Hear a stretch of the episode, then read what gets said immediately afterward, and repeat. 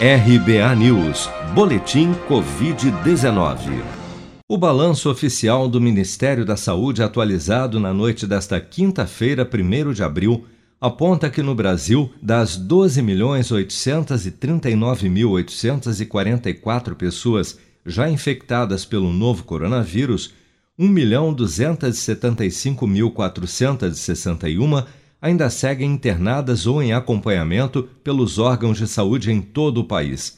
Somente nas últimas 24 horas foram reportados pelas secretarias estaduais de saúde mais 91.097 novos casos e 3.769 óbitos por Covid-19, elevando para 325.284 o total de mortos pela doença.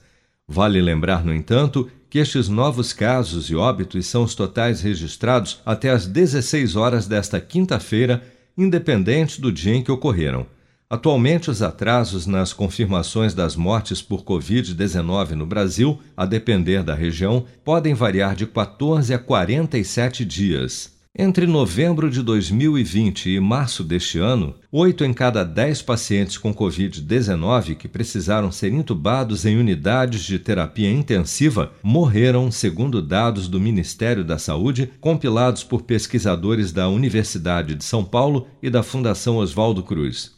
Segundo especialistas, o aumento da letalidade entre os internados em UTI pode estar associado a dois fatores lotação dos leitos e maior gravidade do quadro de saúde dos pacientes que chegam aos hospitais, como destaca o médico e ex-secretário da Saúde de Ribeirão Preto, no interior de São Paulo, José Sebastião dos Santos. O que a gente tem percebido é que os pacientes, pela demora é, no acesso aos leitos de terapia intensiva, estão chegando muito graves. E isso aumenta a mortalidade, a letalidade. Né? é, porque eles ficam em unidades pré-hospitalares ou mesmo nas enfermarias, e aí as condições vão se agravando, chegam mais desnutridos, né? a função do rim está pior, cardiovascular também, já chega com infecção. Então, essa condição, sem dúvida, vai contribuir para o aumento da mortalidade no CTI.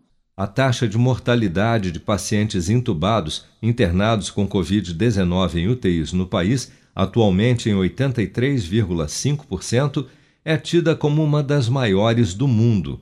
No Brasil, quatro em cada dez mortes causadas pela doença em hospitais estão ocorrendo sem que o paciente chegue sequer à UTI. Amor, acho que a gente precisa planejar um pouco mais o nosso futuro.